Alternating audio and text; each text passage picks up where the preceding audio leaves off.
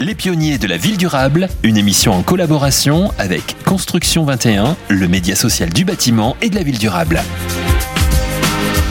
Bonjour à tous, bienvenue dans ce nouveau numéro de Pionniers de la ville durable. On est ravi d'accueillir Frédéric Sell, c'est la directrice générale du CD2E. Bonjour Frédéric. Bonjour.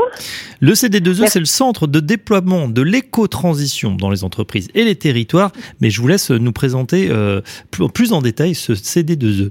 Alors, le CD2E, en fait, c'est un démonstrateur de la transition écologique, en fait, en Haute-France, qui a été créé il y a 20 ans. Alors, il y a 20 ans, on parlait de développement durable. Aujourd'hui, on travaille sur la transition écologique. Et le CD2E, il a plusieurs champs d'action.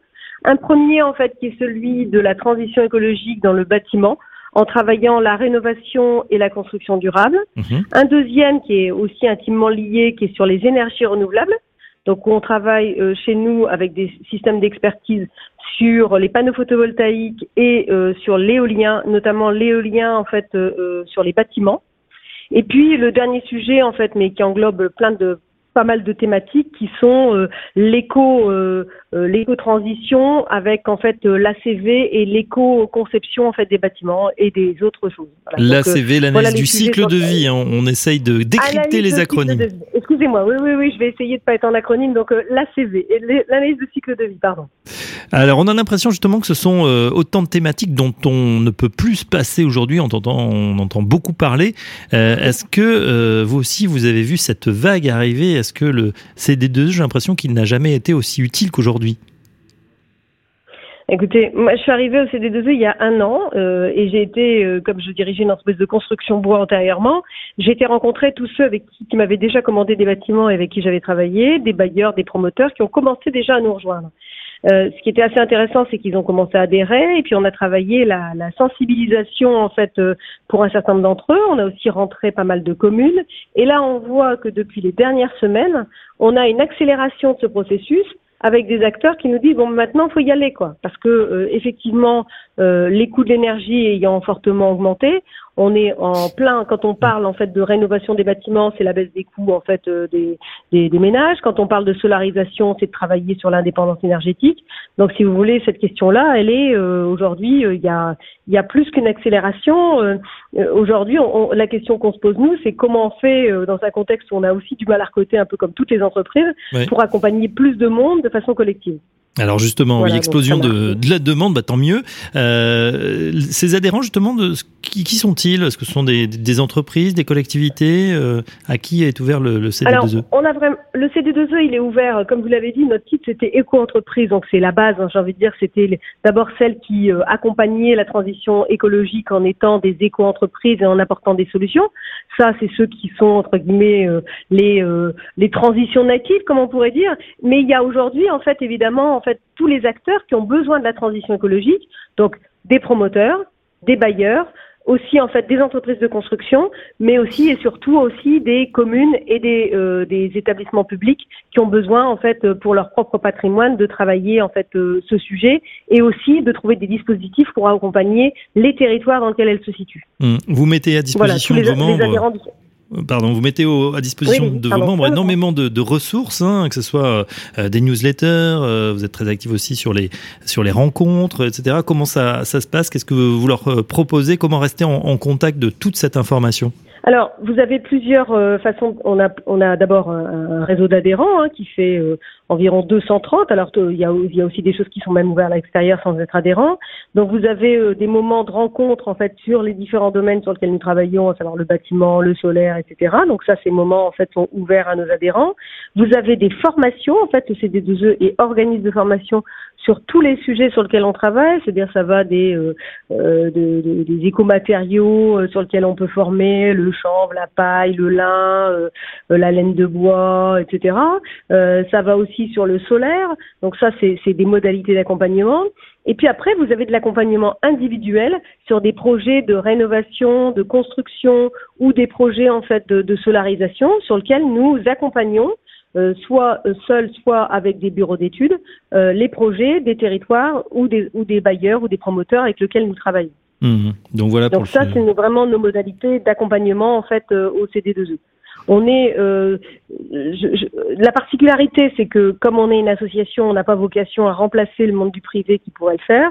Donc notre travail, ça va être d'aller vers la sensibilisation, euh, de, de, définir en fait les actions qui sont réalisées, éventuellement d'en monter une première et d'écrire en fait la feuille de route en fait des suivantes qui vont être réalisées et puis de euh, faire le montage en fait euh, du cahier des charges des opérations qui vont être faites avec des bureaux d'études et des architectes en fait qui vont accompagner les, différentes opérations de rénovation, construction, solarisation. Mmh. Donc beaucoup de, de, projets, beaucoup de transversales, on, dirait dans les euh, dans vos différentes activités. Pour autant, est-ce qu'il y a un, grand projet sur lequel vous, travaillez cette année ou peut-être pour les, années futures, Frédéric Sel ben, j'ai envie de dire que nous on attaque notre territoire par tous les bouts, euh, que ce soit en fait euh, travailler avec euh, les, bailleurs sociaux. Vous voyez, moi je, le lieu où est situé le, le CD2E, c'est Los Angeles, au cœur en fait du bassin minier.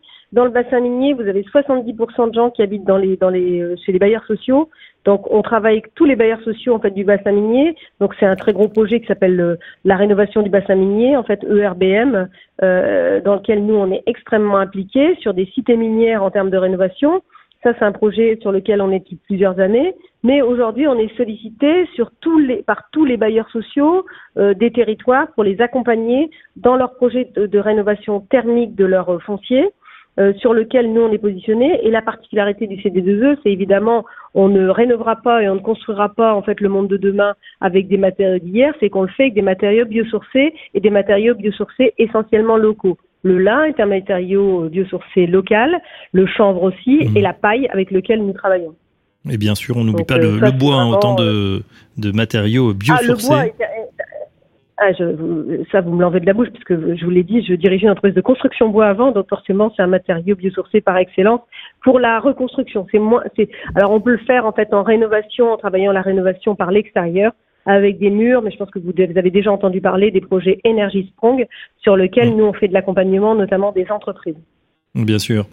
Euh, c'est vrai qu'il y a un véritable engouement, hein, euh, vous l'avez dit, à, une époque où en plus on a une véritable pénurie euh, de, matériaux, de matières premières. On sent que c'est, compliqué, ça devient compliqué pour beaucoup de chantiers. Est-ce que justement ça pousse les, autres matériaux alternatifs, on va dire, et notamment biosourcés? Alors, si vous voulez, dans les matériaux biosourcés, vous avez, vous l'avez rappelé, le, bois. En fait, on a aussi le bois local chez nous qui est en train de s'organiser, puisque c'est le peuplier en fait qui est le matériau bois utilisable en, Haute-France en bois local.